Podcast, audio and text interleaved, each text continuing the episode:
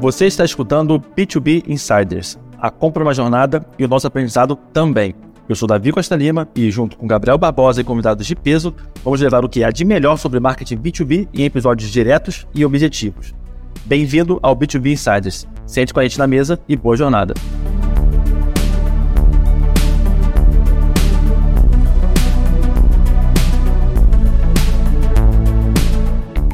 Olá pessoal, tudo bem? Sejam bem-vindos a mais um episódio do B2B Insiders. Eu sou Gabriel Barbosa, cofundador do B2B Insiders, diretor de marketing em Cognia.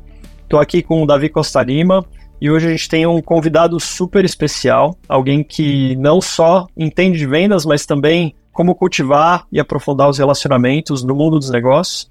Grande Gustavo Pagotto. É, Gustavo é fundador da comunidade Pipe Lovers, ele também é mentor no G4, tem uma experiência incrível, passou por empresas como Creditas, LinkedIn, Totos, e a gente hoje vai falar do alinhamento entre marketing e vendas. Gustavo, super prazer ter você aqui com a gente. Fala um pouco de você pra gente e vamos lá pro papo. Legal, pô, primeiro, Gabriel, Davi, super obrigado pelo convite. Para mim é sempre um prazer poder falar com qualquer público que seja, mas especialmente quando a gente está reunindo comunidade B2B, vendas, marketing, para mim sempre é um prazer poder trazer um pouco da minha, da minha experiência. Eu tive uma carreira de aproximadamente 15 anos é, liderando equipes de vendas B2B em empresas de tecnologia, né? Como você falou, eu fiquei sete anos na TOTOS, eu vivi o começo do mundo SaaS aqui no Brasil, trouxe algumas soluções de fora. Então, todos os termos que a gente usa hoje, inbound, outbound, PLG, pô, nada disso existia lá na época, foi muito legal é, fazer parte da história. Hoje eu olho para trás e falo, pô, legal, os caras botam uns nomes bacanas para as coisas que a gente batia a cabeça lá atrás para fazer. Depois eu acabei sendo convidado pelo LinkedIn para trabalhar com um produto que é o Sales Navigator. Né? Então, se alguém hoje. Hoje o pessoal usa o termo Modern Selling, né? Mas na época era Social Selling. Se alguém. Eu sei que um dos episódios de vocês aqui é falando sobre Social Selling. Se esse termo ficou conhecido aqui na América Latina, acho que foi um pouco do meu trabalho ali desde 2016 até 2019. Eu cuidei disso para América Latina, tá? Então foi muito legal porque eu tive contato com muitas áreas de vendas e marketing. essa discussão que a gente vai ter aqui hoje estava sempre na pauta, né? Quem tem que gerar os leads? É vendas? É marketing? Quem que é o responsável? A qualidade? O vendedor tem que só vender, não tem que prospectar. Então, para mim, foi uma grande imersão, um grande MBA aí, especificamente nesse contexto de marketing, vendas e geração de demanda, B2B mas estava numa multinacional e eu sempre tive uma cabeça muito empreendedor. Falei, cara, preciso voltar para empresas brasileiras, quero estar tá onde a coisa efetivamente acontece. Foi aí que eu embarquei na nave da Acreditas. Logo depois que a Acreditas recebeu um grande aporte do SoftBank. Lá atrás eu fui como, inicialmente como diretor de canais e parcerias, mas rapidamente eu assumi toda a operação de vendas B2B, especificamente no que hoje chama lá Acreditas Benefícios.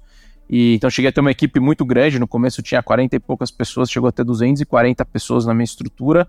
Né? Então tinha de todos os gostos e tamanhos ali, né? A gente tinha parcerias, é, pré-vendas, aquisição, né? vendas, é, pós-vendas com account manager, customer success, equipe de vendedores especialistas, tinha uma equipe que fazia a venda para o consumidor final. Então era uma equipe super grande, obviamente, quando você tem uma máquina muito grande de venda, você precisa de uma colaboração grande com marketing. Então ali foi é, mais que o MBA, ali foi colocar na prática, acho que não tinha ninguém para me dar esse playbook. E acho que foi disso que me motivou a empreender e criar a comunidade Pipe Lovers. É, eu descobri que a única coisa que eu sabia fazer bem era ajudar vendedores e líderes de vendas a, a vender mais, né, a bater suas metas. Zero altruísmo, totalmente egoísmo da minha parte, que queria bater a minha meta. Mas eu sempre gostei muito de compartilhar minhas, minhas experiências.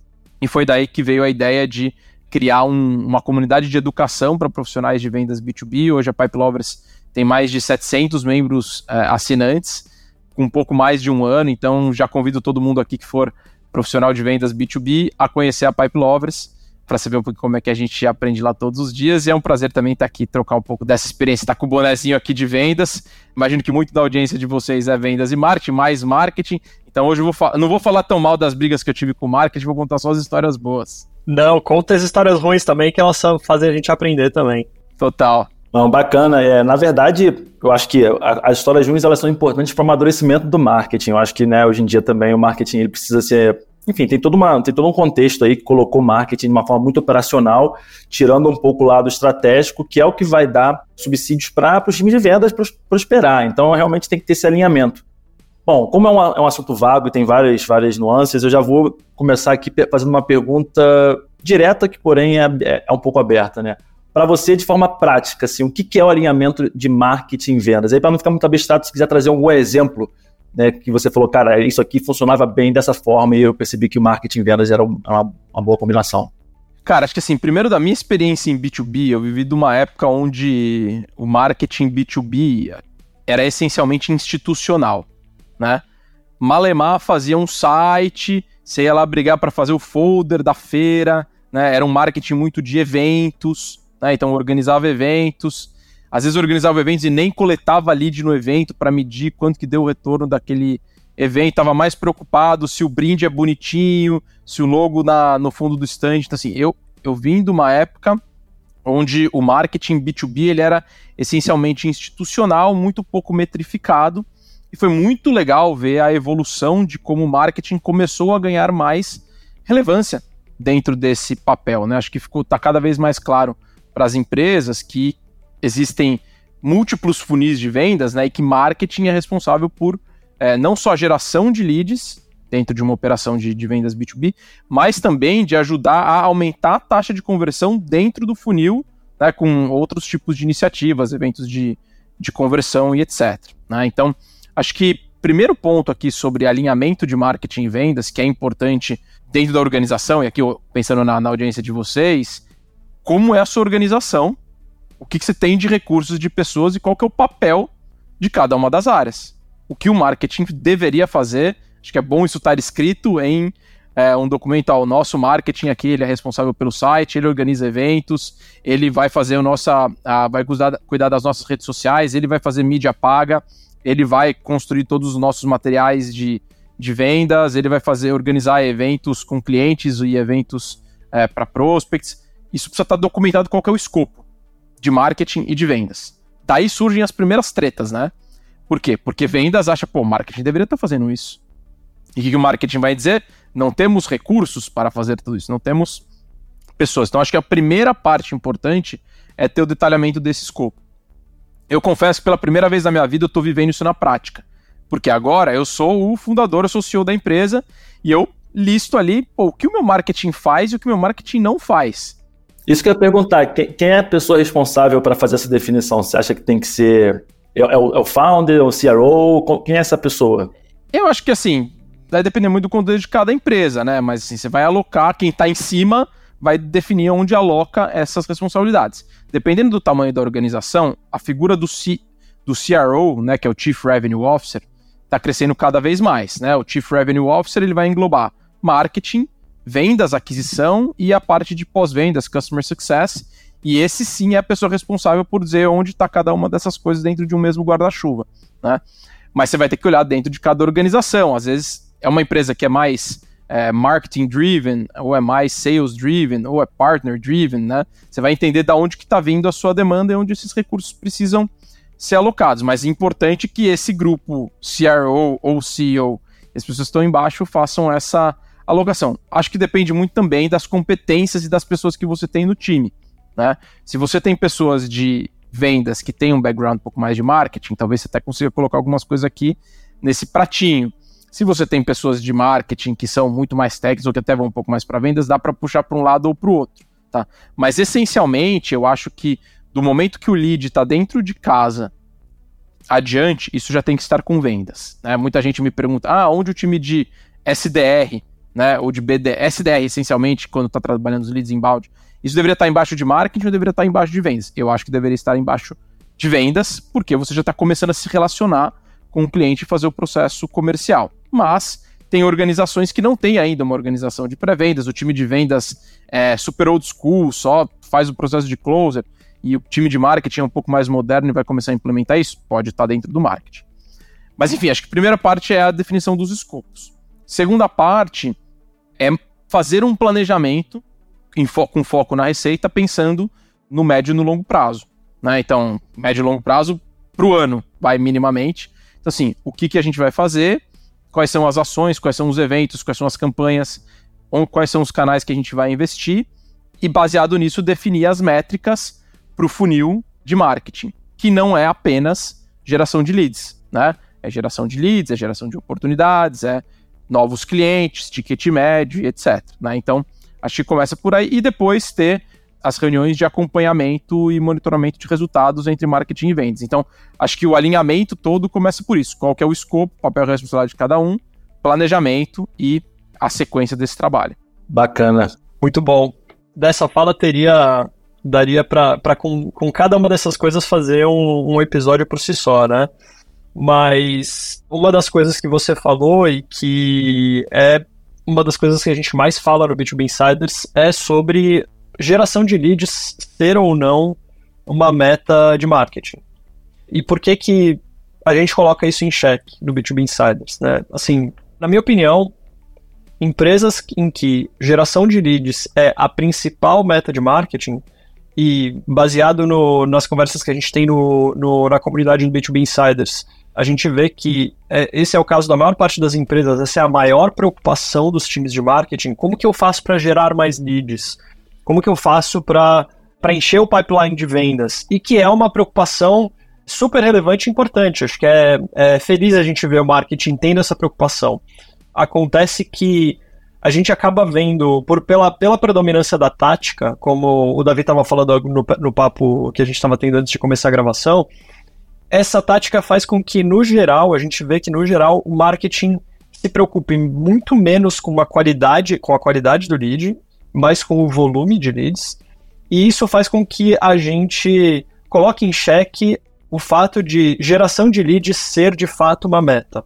Né? E aí a gente traz para o ponto em que a meta deveria ser oportunidades no funil de vendas e uma oportunidade real de negócio. Uma empresa dentro do ICP, uma empresa que tem verba para fazer aquela compra, né? uma empresa em que tem um problema real e que a, a nossa solução consegue resolver aquela, aquele problema. Né? Basicamente, se você monta uma lista de empresas que são o seu target, você conseguiria mais rápido chegar nisso sem ter muita dúvida de será que isso vai ou não virar uma oportunidade? Se está na nossa lista, eu já parti do princípio nessa lista que essa empresa tem todos esses pré-requisitos, se eu gero oportunidade como marketing, que também é uma, uma meta de vendas, uh, obviamente, número de oportunidades também, né? A gente está olhando para a mesma coisa, né? E aí fica, tira um pouco da, da mesa essa coisa de marketing, falar, putz, eu trouxe não sei quantos leads, vendas chega e volta e fala, não, mas a qualidade de leads está péssima, a gente não está conseguindo fechar nada. Então, acaba que tira muito dessa pressão, dessa briga entre marketing e vendas. O que, que você acha disso, Gustavo? Cara, eu acho que a primeira coisa é o seguinte: a, todo mundo na empresa, não só vendas, todo mundo na empresa precisa entender que o que paga a conta da empresa são os clientes, né? Então, assim, ah, eu tenho um budget, por exemplo, eu fico arrepiado, eu, eu, eu inclusive odeio vender para clientes que querem queimar budget. Né?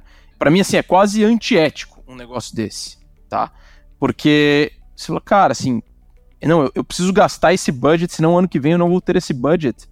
Cara, você não precisa gastar nada. Eu sou mão de vaca por, por natureza. Quem me conhece sabe, cara, assim, eu sou muito pão duro.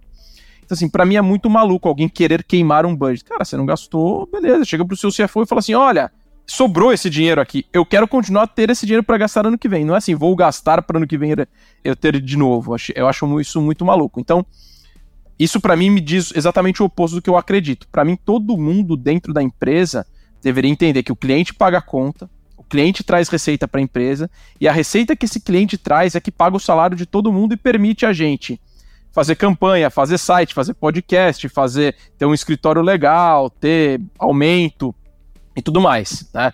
Da mesma forma que eu acho muito louco pessoas vendo que, meu, a empresa tá fazendo layoff, tá quase quebrando, e a pessoa vai lá e quer ter um aumento. Fala, cara, assim, não, não tá muito bem alinhado. Então, acho que essa é a primeira essência de onde vem tudo isso. E aí, voltando para as métricas, né? Eu acho que marketing evoluiu ao ponto onde marketing tem que ter um guidance de meta, não só de oportunidades, como uma meta de receita olha, o meu funil de marketing precisa gerar tanto de lead, que vai virar tanto de oportunidade, que vai virar tanto de proposta, que vai virar tanto de novos clientes e tanto de receita, tá?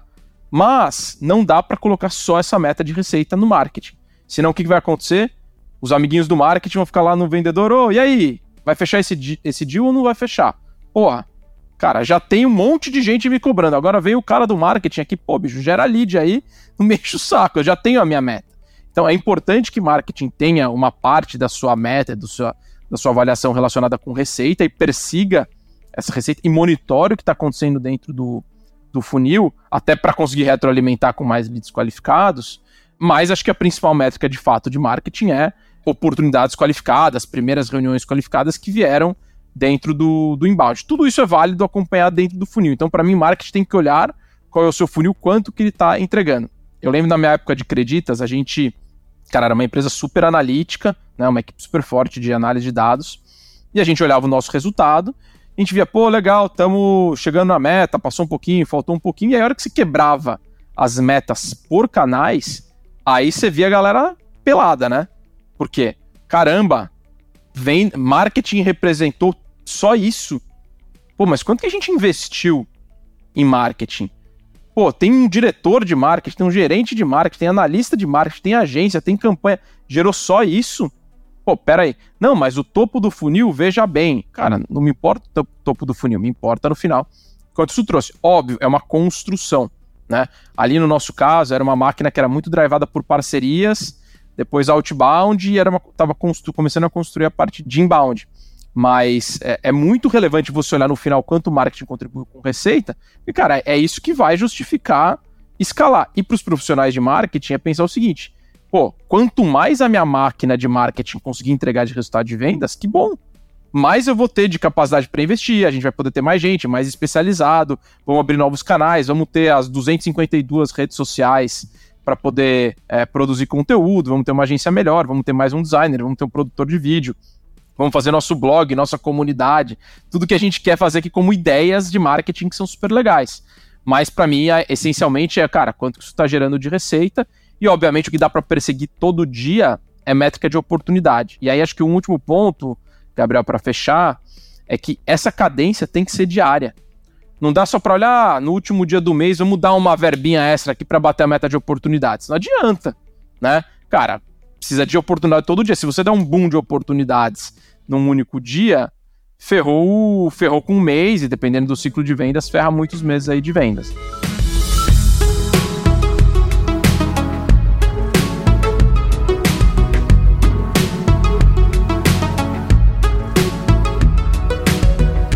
É, bom, eu acho sensacional porque é bem assim, onde a gente teoricamente tenta desmembrar aí o, o que vem acontecendo, né? E aí, até para organizar um pouco, porque eu acho que tem vários pontos que a gente pode conversar. Na sua fala anterior, você falou bastante de organização. E eu acho que isso realmente é um, é um assim, é, é muito importante. Uma das coisas que tem que estar tem que tá organizado, e claro, para todo time, são os estágios de venda né? Tipo assim, e aí os estágios de venda ele, ele sempre vai respeitar a complexidade da venda. Quanto mais complexa a venda, mais estágios você vai ter, né? ciclo de vendas consequentemente é maior, o ticket é maior, o tamanho de mercado é menor. Aí já vem uma, uma provocação, e até, e até te adiantando, não vai ter uma pergunta no final, a gente vai abrir só para você de fato falar o que você acha né, dessa, disso. Eu acho que tudo, em linhas gerais, isso é um pouco do, do avanço que a gente vem tendo. É, marketing e vendas eles têm um, um propósito, que é o que você falou, é gerar receita né? Que a gente até brinca que, tipo, o que, é resultado? Resultado é igual a receita. Receita é igual a demanda convertida. Então, tem quatro formas de você trabalhar a demanda: capturar, criar, converter e expandir. Então, assim, quando você pega isso, é quase que uma equação, né? Não tem como. E aí a ideia é, como é que você tem isso? Cara, penetrando no mercado. Para você ter uma penetração de mercado, você tem que entender esse teu mercado. Para você entender que é esse teu mercado, você tem que entender que é o seu ICP e o tamanho desse mercado. E aí você começa a ter, minimamente, uma noção de quanto que você consegue avançar ou não e como é que você vai fazer isso? Com marketing e com vendas. Porque eu acho que isso coloca todo mundo, primeiro, no mesmo, com o mesmo objetivo. Né? A ideia de que marketing vai ajudar ou, me, ou ajudar mais ou menos na parte da venda em si depende da complexidade. Então, por exemplo, você bota, poxa, o marketing tem que ter o funil de, de, lá de contribuição de receita. E aí, mas cara, quando você tem um ciclo de vendas maior, fica cada vez mais difícil. Então você pode, inclusive, até desvirtuar o próprio trabalho de marketing, porque ele começa a procurar ações de curto prazo, porque afinal de contas ele tem que responder lá, ele tem que bater, bater de frente, sendo que na verdade ele, o papel do marketing é criar demanda. Nesse ponto, o outbound ele fica assim num, num ambiente entre aspas confortável, porque ele está sempre procurando a demanda existente. Quando bate, cara, vem e converte. Mas ele não está ali fazendo todo o trabalho de construção de demanda, criação de demanda, de colocando justamente a sua marca né, lá no, no top of mind da, da, sua audiência. Então, bom, isso eu acho que é um, é um contexto que já, já vale, já vale um, um, uma, uma fala sua, porque é um desafio de como a gente pode gerar receita de forma mais eficiente, tendo noção do nosso avanço. Né, sem, sem colocar os times em contato. E aí, falando um pouco de métricas, e que está seguindo um pouco do nosso roteiro também, a gente, é, bom, o funil de conteúdo, né? Eu acho que o funil de vendas ele existe, isso não tem como negar, por mais que não seja, um, não é que necessariamente seja um funil, eles são, é, é, vai afunilando, né? Tipo, você vai ter né, de vendas. Só que o funil de consciência, o funil de marketing, ele não é linear. Isso aí, cara, a gente percebe. Quanto mais complexo é, menos linear é. Sabe? A gente, quando a gente quer comprar uma coisa, cara, eu quero comprar um tênis. Aí tu fica dois, três meses para comprar o tênis. Você entra 500 vezes no site, você vê o tênis três, quatro vezes, sabe?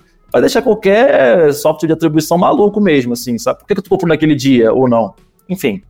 Então a gente tem hoje uma ideia de você dimensionar o mercado né? E aí você, por, meio de dados, né, ter uma noção exatamente de quanto você está impactando cada conta. Então a gente chama isso né, de como se fosse uma awareness. Então, por exemplo, trazendo para um contexto prático. Né, você faz uma lista de contas, sobe ela no HubSpot, sobe lá no LinkedIn, então você consegue ter a noção exata de quantas impressões por empresa você está tá tendo. E o LinkedIn te dá, quando você tem essa, o público compartilhado, o número de membros por empresa. Então você consegue ter a frequência por empresa. A partir daí, hoje você tem esses softwares de, de website visitor tracking, você consegue entender qual as empresas também estão entrando no seu site. E a lógica é mais ou menos essa: awareness, consideração e intenção, que é basicamente entrando no site, depois vem pipeline, depois vem cliente. E aí você tem uma noção real da sua penetração de mercado. Desde o início, com o marketing fazendo as campanhas, até de fato tendo como cliente. E se você quiser, você ainda pode expandir e fazer lá o tal do expand para expandir demanda. Enfim, acho que eu vou, vou, vou jogar para você a bucha aí. Você, começa por onde quiser, mas é, é um pouco de, de nível de conversa mesmo, sabe? Cara, eu acho que, é, assim, essa é uma. Eu sou um cara muito. Não vou falar pouco analítico, mas eu sou um cara que consegue trabalhar muito bem com poucos dados, né? Por quê? Porque acho que eu sempre olhei uma construção de, de médio e longo prazo por todos os lugares onde eu passei, né? E, por exemplo, vou dar um, dar um exemplo de uma época que a gente tinha muito pouco dado. Lá em 2000 e 2014, né, eu representava um produto lá da TOTS, chamava Gudeira, era uma plataforma de Big Data, White Label e tal, e a gente tinha a RD Station lá, resultados digitais na época como cliente. Né? Cara, a gente foi o patrocinador master do RD Summit em 2014, né? Pagando lá na época uma cota milionária de 15 mil reais, era o que custava para ser o patrocinador master do RD Summit na época. E, cara, porque eu sabia que essa era a jornada para vender para as empresas SaaS. A gente vendia lá para clientes que eram lookalike ali da RD. Então, cara, era uma decisão muito no-brainer pra gente, olhando qual era o nosso ticket médio. Quando que eu falei, cara, se eu fechar um cliente nesse evento, valeu a pena para mim, né? E aí você começa a entender a construção da sua marca e como que ela vai te impactar em imagem, depois em consideração e depois vai converter no, no, no seu pipeline. Então, assim, primeira coisa, você tem que tomar ações que vão construir a sua marca no médio e longo prazo. Cara, posicionamento de marca é cada vez mais importante. Você está gerando demanda, né? Você está construindo posicionamento de marca. Aí você entra no segundo ponto, que é, beleza, a gente já está gerando algum nível de demanda por aqui, certo? Todas as empresas. Você tem o histórico do mês passado, né? Acabamos de começar um mês aqui, eu tenho minha demanda do mês anterior. Quanto que a gente gerou de demanda mês passado? Quanto a gente gerou de leads, de leads qualificados, de oportunidades? de onde que esses leads vieram e o que, que a gente executou. Cara, parte daí. É tão simples quanto isso. Eu falo muito de, de win-loss análises, né, nos treinamentos, nas sessões que a gente tem aqui na Pipe Lovers. E win análises, para mim, é a que eu mais gosto. Os clientes que fecharam vieram de onde? Ah, pô, eu assisti o webinar do Pagoto na B2B Insiders e, cara, foi por isso que eu assinei a Pipe Lovers. Pô, maravilhoso. Cara, como é que eu faço pra fazer com que mais gente assista esse, esse, esse webinar aqui nosso, essa, essa live e. Qualitativo mesmo, né? Perguntando no pós-venda, né? É, você pode perguntar isso ali no pós-venda, você pode fazer uma ligação pro cliente e, e, perguntar e entender de onde que veio. Porque, pô, você gerou um monte, você fez um baita aware, você gerou um monte de lead, não sei o que, no final, tá, mas por que que você comprou? Ah, eu comprei por causa disso. Eu lembro que na época de TOTS, a gente, eu tinha um estagiário lá que toda vez que a gente fechava um cliente, ligava pro cliente, me fala assim, é, por que que você comprou? Pelo motivo tal. Qual foi o material de vendas que o vendedor usou que para você foi fundamental na hora da venda? Ah, foi a base de demonstração do meu segmento. Cara, beleza, eu já sei o que está funcionando. Eu, eu reforço aquilo. E acho que a mesma coisa vale para as métricas aqui de marketing. Você já tem um funil. Né? Então, assim, você já falou, né, Davi? Cara, eu preciso ter claro o que é cada uma das etapas. Eu preciso, obviamente, ter o meu CRM estruturado com cada uma das etapas. Eu preciso conseguir atribuir os leads com a origem que eles tiveram, qual foi a campanha mas eu tenho um histórico. Gente, peguem o histórico, olha daqui para frente e faça melhor do que vocês fizeram no mês passado. É isso, é, é, isso que funciona. Por isso que eu falo muito, é um, é um pouco do nosso lema na, aqui na Pipe Lovers, que é evolução em vendas é, cara, é uma evolução diária. Né? O sucesso em vendas é uma evolução diária. Porque não adianta, você vai querer fazer aquele Excel lindo, maravilhoso, como que eu vou multiplicar por 10 vezes as minhas vendas em um ano. Cara, é um monte de premissa no Excel que você não sabe se vai funcionar. Ah, eu vou contratar um influenciador que, pelo que veio aqui do Media Kit dele, cada post tem um milhão de visualizações e não sei o que. Cara, é tudo achismo. Então, se você for olhando o que você fez no mês anterior e evoluindo essas, esses dados, você vai conseguindo ter aumento de volume, você já sabe o que funciona e se repete, e aumento de taxa de conversão, porque você vai todo mês melhorar. Uma frase também que eu falo muito nos meus treinamentos é: cara, a taxa de conversão sempre vai aumentar. Por quê? Porque, cara, você teve pessoas boas, você treinou essas pessoas e elas estão fazendo mais. Cada vez que elas executam, elas estão fazendo melhor. Ou sempre deveria aumentar, né? Cara, ela, ela, sempre vai aumentar. Ela só não vai aumentar se você tiver algum tipo de sazonalidade ou o lead for pior. Se você tiver o mesmo perfil de qualificação do lead, tira o fator sazonalidade, para as mesmas pessoas, cara, sempre vai ser maior. Como que ela pode ser menor? Se você executar menos. Se eu fizer uma reunião e eu não fizer follow-up, e eu dependo de três follow-ups para fechar uma reunião, realmente eu vou converter menos. Mas olhando para o indivíduo que recebe aquela mesma matéria-prima, ela sempre deveria aumentar, a não ser que seja uma mudança grande de mercado. Cara, entrou um outro concorrente com preço mais baixo, enfim. Né? Mas é, quando a gente pensa aqui na operação de vendas, para o indivíduo ali que está executando, é muito difícil ele piorar a performance dele. Com o mesmo insumo, ele vai tirar resultados melhores a cada mês. Eu acho que um, um, ponto bem interessante em relação a isso, é, acho que tem duas coisas, na verdade. A primeira é o que o Davi falou sobre atribuição, né?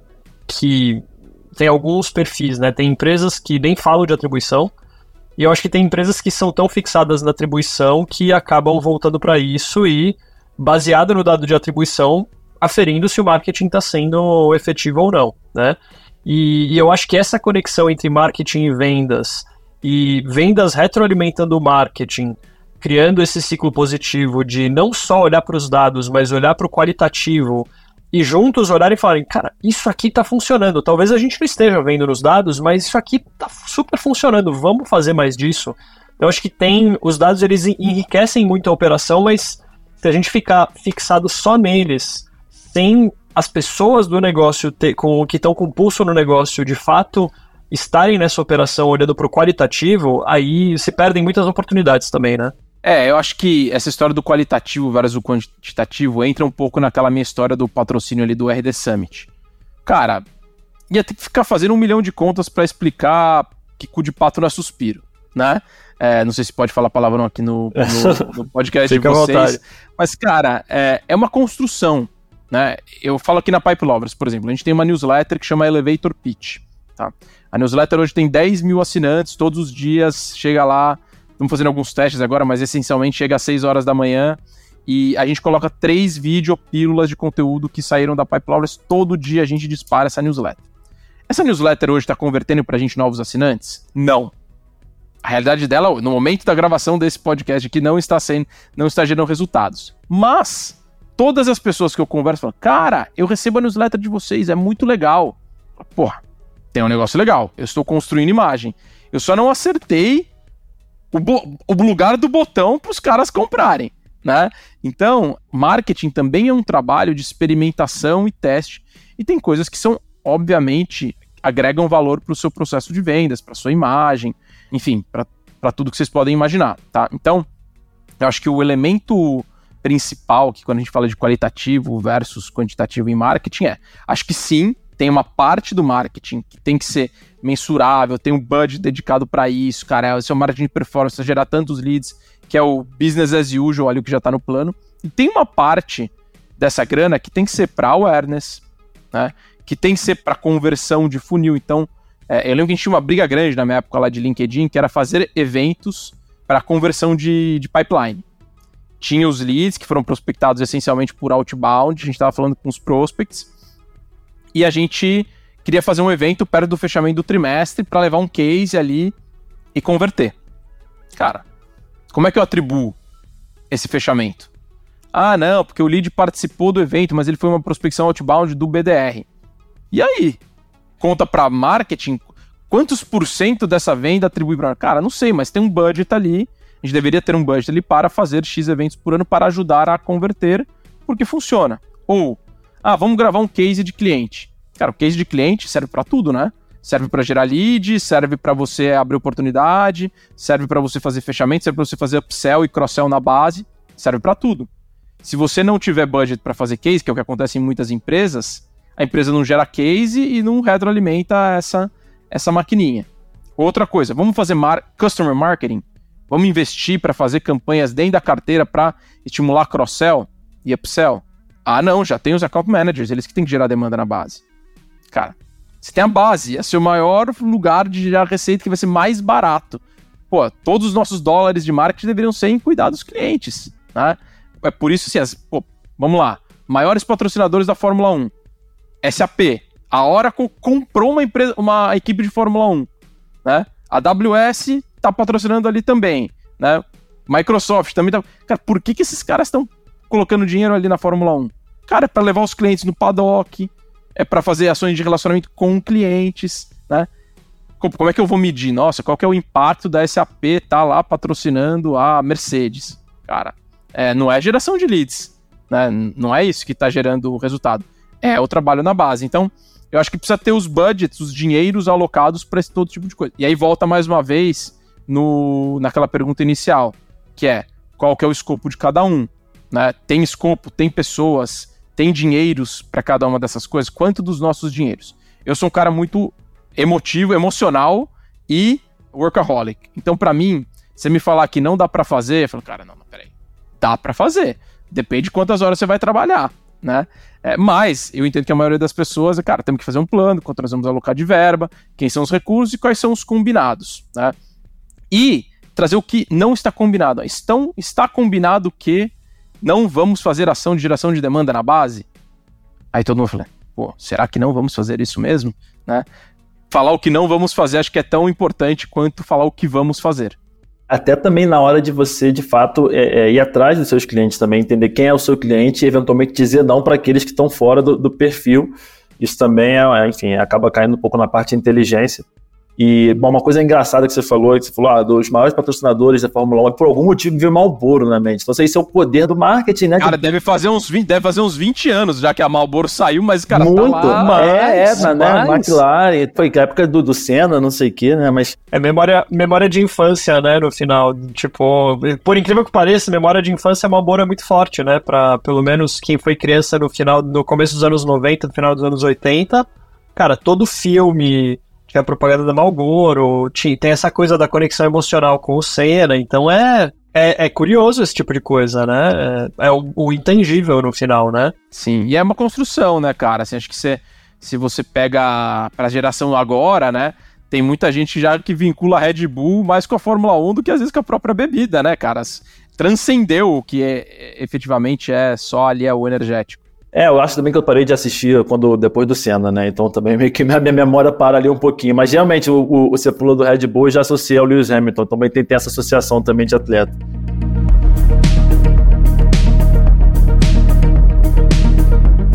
Bom, trazendo um pouquinho aqui para o campo prático, né? Eu acho que o outbound hoje é um, é um grande é, motor de vendas, isso não, não, tem, não tem nenhuma discussão em cima disso. Então, continuando um pouco nessa seara de marketing, outbound, como é que você acha que o marketing ele pode contribuir para a eficiência de, um, de, uma boa estruturação de, de outbound? E se você já vem fazendo, se você já vem experimentando, ou enfim, olhando alguma coisa relacionada a dados de intenção para ajudar né, nesse, nessa, nesse motion aí de, de outbound, antes mesmo de uma levantada de mão, como é que você vê isso? Já tem alguma coisa nessa linha? Dados first party data, third party data, apesar de não ser tão assim é, comum no Brasil, como é que você vê essa parte? Cara, acho que assim, tem dois, dois pontos importantes aqui acho que eu queria colocar nessa resposta. Primeiro tem uma parte de ferramental que vendas pode é, ajudar bastante. Né? Então, vendas, desculpa, marketing. Marketing é que tem as, o, o orçamento para contratar ferramentas, para fazer campanhas, né? Ou seja, está muito mais claro no universo de marketing como que ele pode apoiar nisso. Então, vamos pensar no mundo de outbound. A primeira coisa que todo mundo é, precisa é de listas. Né? Eu preciso de uma ferramenta para geração de listas. Né? A gente aqui, por exemplo, aqui na Pipeline a gente tem uma parceria grande com o pessoal da Speed, né, que é uma ferramenta brasileira de geração de listas e etc. Cara, é necessário um orçamento para gerar essas listas e existe um custo por lead que vai entrar lá na sua conta de outbound, tá? Beleza, esse é o primeiro ponto. Isso é uma das coisas que, em geral, marketing está analisando de onde vão vir essas listas. Por quê? Marketing é mais analítico, marketing vai conseguir depois medir a performance, vai comparar os fornecedores de, de bases de listas que você tem. Então, esse já é um, um elemento importante. Marketing também precisa conseguir organizar estas campanhas. Então, a estruturação, a gestão do outbound tem um trabalho próximo aí que não é nem só marketing, mas é, é revenue operations, né? O sales, sales ops, marketing ops, o ops que for, de organizar esse CRM para ter muito claro as origens e metrificar. Né? Então, ferramentas é uma coisa importante, alinhamentos sobre estruturas e reportes de CRM é um segundo elemento onde marketing acho que tem que estar bastante importante, dado que marketing não é quem está operando, é quem está analisando. E para mim, acho que um, um terceiro ele elemento importante sobre outbound, onde marketing pode estar presente, é provendo os colaterais do que o time de BDRs vai utilizar para fazer a sua prospecção.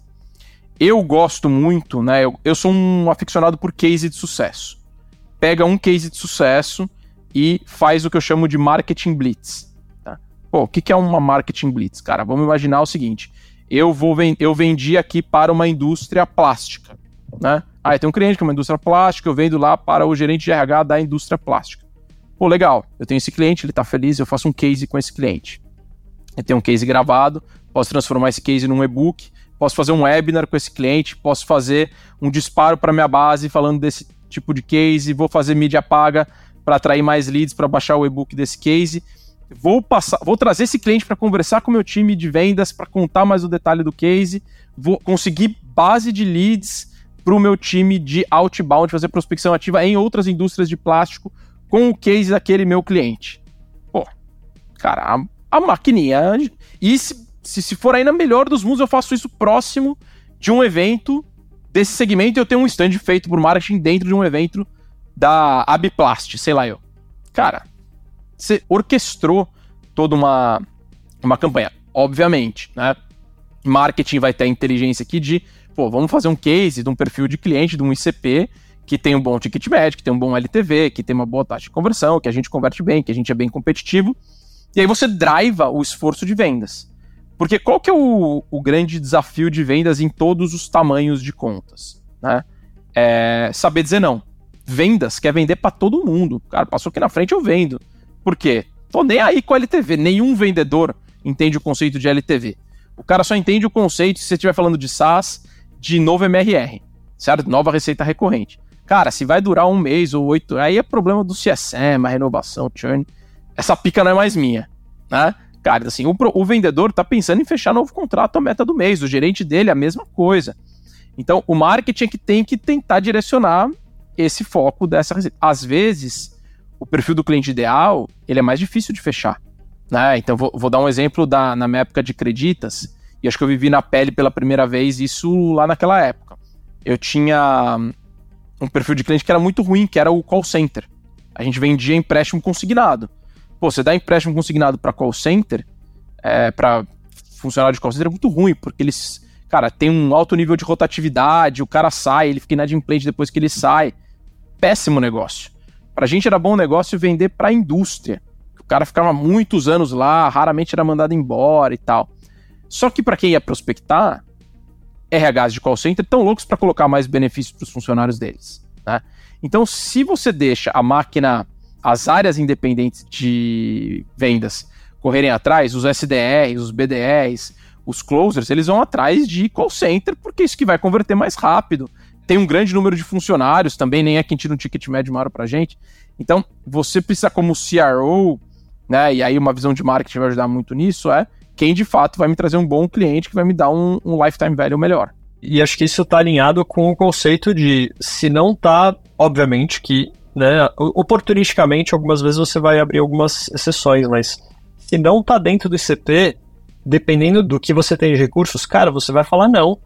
Você não vai fazer essa venda, porque senão você vai ter um churn alto, você teve todo esse custo para adquirir esse cliente, e, e, no final não, não vale a pena, né? E, e, é o que você falou, o vendedor ele vai querer, vai querer vender. A gente tem, pô, assim, pelos lugares que eu passei, tem milhares de exemplos de vendedor que ficava brigando com o produto para cara, a gente precisa entregar tal funcionalidade porque vai ter aquele baita cliente daquele tamanho.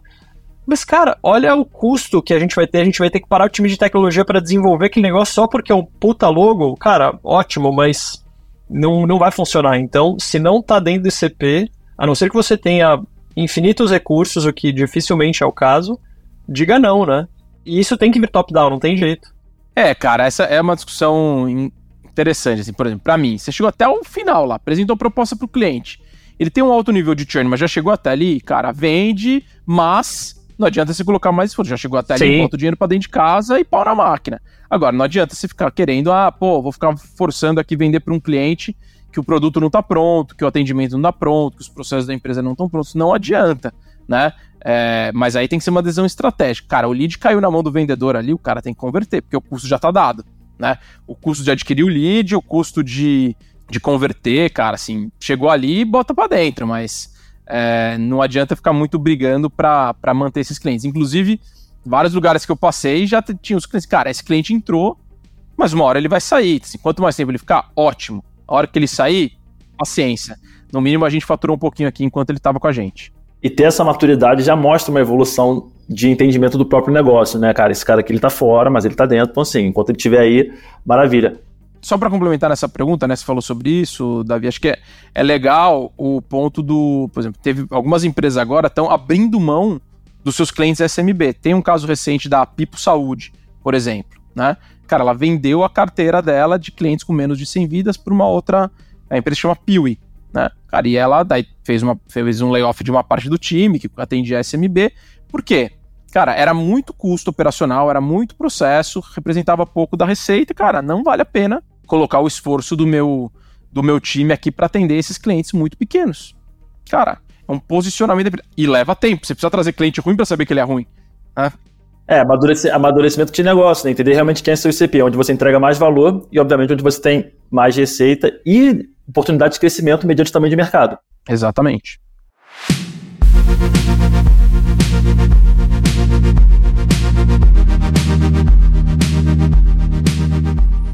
Cara, eu acho que essa, essa sua última resposta, né, antes da, dessa pergunta, cara, ela foi muito boa, porque para mim, assim, é, é, a estratégia que, que tem que guiar tanto marketing quanto vendas. E é hoje é um, é um, nível de conversa que não existe, ou pelo menos que existe muito pouco. E o que acontece é tanto o time de marketing quanto o time de vendas, eles ficarem presos em, em questões táticas, em hacks, e tipo assim, é o cara tentando mudar a copy do outbound, porque ele, né, e, e alguém vendendo isso, queria se ler uma microeconomia quase desse, desse negócio, né? E em relação a marketing, é, cara, marketing então é, é, é, cheio, né, dessas balas de prata, dessas fórmulas e o caramba. Sendo que, na verdade, cara, tipo, o, o o X da questão ele tá, tá um passo atrás, é uma, uma, uma, um olhar estratégico. Eu acho que você matou a pau, e aí, cara, me veio mais um, um, ponto aqui que você falou da parte de Ops, né? Que cada vez mais é um, é um papo aí que vem sendo é marketing Ops, Review Ops, é Sales Ops, né? Tem vários Ops aí. Cara, o papel do CRM ele vem crescendo, né? Ele acho que assim, ele cada vez mais está vindo como um quase que assim um suporte da empresa para entender o mercado, né, olhando para dentro, e não mais ali só um, né, para você identificar os estágios de venda. Você vê dessa forma, acho que até agora do, do Growth Conference também, acho que deram um certo um foco nisso, tipo assim, dos próximos anos, o papel do CRM vai cada vez mais crescer e cada vez mais vai ser estratégico. Como é que você vê isso? Cara, assim, até legal você falar do Growth Conference, né? O pessoal do, do Zorro CRM, que é um dos principais é, patrocinadores lá, é, é um parceiro nosso aqui na, na Pipe Lovers, o Everton, que é o, o gerente de marketing lá do Zou CRM é um super parceiro. E para mim, o CRM ele é o sistema operacional de uma empresa de vendas B2B. Cara, ponto. Né? Não tem como você falar, cara, gestão de vendas, gestão de geração de demanda, se não tiver um CRM bem implementado. E um CRM bem implementado significa você ter um CRM que seja robusto para conseguir te dar informações de marketing, de vendas. Você tem uma análise, ele tem que ser operacional, né? pessoa na ponta precisa se olhar, eu preciso ter os meus dashboards operacionais do dia a dia do vendedor, do gerente, eu preciso cruzar os meus dados para uma análise de, de inteligência de marketing ou de, ou de planejamento, né? Então, cara, isso assim é meio que a espinha dorsal de qualquer empresa. Onde que eu vejo que está o maior problema, né? Na grande maioria das empresas. Quem é o dono do CRM? Não tem. Cara, assim, era. Eu, eu vivi isso no Acreditas, eu queria matar todo mundo lá dentro. Porque eu falei assim, cara, quem é o dono do CRM? Ah, não, tem um Zezinho lá na área XPTO, que é a área. Tem uma área que chama CRM. Eu falei, porra, sério? Chama o cara aí. Falei, cara, me conta aí, de cabeça para baixo, tudo que o, que o CRM faz aqui. Ah, não, é, eu não sei. Falei, cara, desculpa, você não sabe, para a conversa por aqui. Tem que ter alguém dentro da empresa que conhece o CRM de cabeça para baixo. Né? Você precisa ter uma conversa com o seu CS do seu CRM e você questionar o cara de elementos do que o seu produto faz, você tem que saber mais do que ele, porque você usa o seu produto mais do que o próprio vendedor, né? Porque o cara tá lá vendendo aquele produto, você tá lá usando. Então, isso para mim é, mostra um nível de maturidade sobre utilização de CRM. Tem que ter uma pessoa dentro da empresa, não importa a área que seja. Em geral, essa pessoa está em planejamento comercial, revenue operations, o que seja, né? Mas às vezes essa pessoa está no marketing, às vezes essa pessoa é um gerente de vendas, depende do tamanho da empresa mas alguém que tem que dominar o bendito CRM. E é essa pessoa que vai dizer se faz sentido colocar uma propriedade, ou se isso vai num campo de observação, ou se isso é uma etapa, né? Às vezes você olha uns CRMs, cara, é uma tripa louca aqueles, aquele Kanban, né? Por quê? Porque as pessoas não sabem usar as propriedades do, do CRM. Então, acho que essa competência de saber estruturar um CRM, saber implementar um CRM, ela é muito importante para conseguir ganhar escala em termos de gestão. E isso, obviamente, também tudo precisa estar tá bem documentado dentro de um playbook. Bacana. É o RevOps as a Service hoje, né? Mas eu acho que é, o que eu acho engraçado, porque para mim é quase como se fosse gestão de CRM as a Service. Porque a ideia do Rev ali é justamente o componente estratégico que você. Né, foi, foi isso que você falou, tipo, cara, qual propriedade eu vou colocar? E, e cara, uma empresa de RevOps as a Service você nunca vai ter essa propriedade porque eles estão prestando serviço, eles não estão lá dentro. Eles não fazem parte do negócio, né?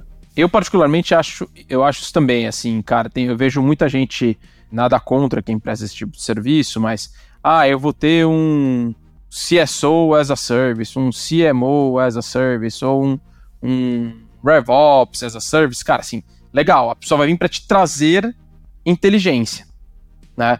Mas você precisa ter alguém dentro da sua empresa que vai dominar esses elementos. Pô, você vai terceirizar a inteligência da sua empresa? Você vai terceirizar. Que é aquela, tem uma grande discussão, eu daria para ser uma outra pauta aqui. Terceirizar a prospecção outbound para geração Nossa. de, Total. de demanda. Eu já fiz Cara, isso. Eu já fiz isso. Puta que Cara, assim. Aí gera outbound. Desastroso. É, é, cara, assim, sim, é possível? É possível. Eu conheço lugares que funciona? Conheço. Mas, assim, cara, tem todo um trabalho para ser feito. É, mas tem uma pessoa dentro da própria empresa cuidando disso. Né? Então, eu acho que tem um trabalho importante de, de maturidade em relação a o que terceirizar. É muito. Eu acho. E aí, por outro lado, né, cara, eu sou advisor de várias empresas em relação à estrutura de, de processos de vendas. Mas o que, que eu falo nas, né, nas empresas que eu sou advisor? Eu falo, gente, eu não meto a mão. Eu tô aqui para dar a minha recomendação para vocês, olhar o que vocês estão fazendo, criticar, dar recomendação, dar orientação, falar de ferramenta, falar de processo, mas eu não posso pôr a mão. Se eu colocar a mão, eu nunca vou tirar. Se eu colocar a mão, alguém aí não está colocando. Como é que funciona o dia que acabar o projeto? Você vai ficar eternamente dependente de mim? Eternamente dependente de mim significa que eu sou seu funcionário. Eu não sou seu funcionário. Então, eu acho que tem um componente importante de trazer uma consultoria para te dar inteligência, explicar o que fazer, mas você precisa ter alguém ali dentro que vai operar sua máquina, senão não roda. Maravilha. Cara, assim, a gente tem algumas coisas que a gente gostaria de passar, mas, mas enfim, respeito ao seu tempo, Gustavo, vamos, acho que vamos encerrando. E, Gustavo, tem alguma consideração final que você gostaria de fazer a respeito desse tema? E fala para o pessoal escutar, escutando a gente também, onde que eles podem te encontrar nas redes, é, o que, que eles precisam saber sobre a Pipe Lovers, conta um pouco disso pra gente.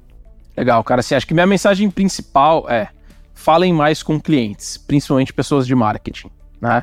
É, escutem o cliente. Cara, agora todas as reuniões são gravadas, escutem as reuniões, vejam o que os clientes estão falando, né? A gente faz um monte de canvas, cola post-it colorido na parede, pesquisa, análise de dados, mas a gente não fala com o nosso bendito cliente, que é uma pessoinha que está lá do outro lado, né? Eu acho que esse é o elemento mais importante sobre marketing. Conversem com os vendedores para entender o que está funcionando, o que, que não está funcionando. Os vendedores querem, querem amar o marketing. Essa é a realidade. Vendedores, gerentes, eles querem amar o marketing, mas, pô, tem uma galera que se esforça pra gente odiar, né? Cara, essa galera se tranca numa sala e, cara, assim, pô, parece que a galera tá se esforçando de verdade para não, pra não ser gostada. Então, acho que essa troca é muito importante, acho que tem muito valor. É muito legal isso que vocês estão fazendo de compartilhar conhecimento. O que é a Pipe Lovers? A Pipe Lovers é a maior comunidade é, de educação em vendas B2B no Brasil. Né? A gente, cara, tem um ano e um mês, a gente tem 700 membros, tem grupos para vendedores, pré-vendas, líderes de vendas, canais e parcerias e planejamento comercial. A gente tem tanto é, uma assinatura individual na pessoa física, como assinatura para empresas super baratinho, recomendo vocês irem lá e conhecer. É, quem quiser me seguir é, nas redes sociais é Gustavo Pagotto no, no LinkedIn. Tô tentando ficar famoso no Instagram, é Gu Pagotto, me sigam lá para me dar uma moral. E também sigam a, a, company page lá da Pipe Lovers, que acho que é onde a gente tem colocado bastante informação ali sobre as nossas, sobre as nossas sessões ao vivo. Maravilha, Gustavo. Poxa, obrigado aí pelo, pelo seu tempo, obrigado por todas as informações que você compartilhou. E é isso, gente. É, obrigado também a todos que ficaram no final. E para finalizar, também acho que corroborar a menção honrosa aí ao Zorro e ao, ao que também é um parceiro da B2B Insiders. Então tá todo mundo junto aí em prol do mercado brasileiro. Muito bom, gente. Valeu, foi um prazer estar com vocês aqui. Obrigado. Até mais. Espero que você tenha gostado de mais esse episódio do B2B Insiders. Ajuda a gente a metrificar nosso trabalho. Não deixe de avaliar esse podcast no seu player. É super importante pra gente. Para mais conteúdos, não deixe de seguir a gente no LinkedIn. Gabriel Barbosa com Z e Davi com D no final, Costa Lima. Os links dos perfis estão na descrição do episódio.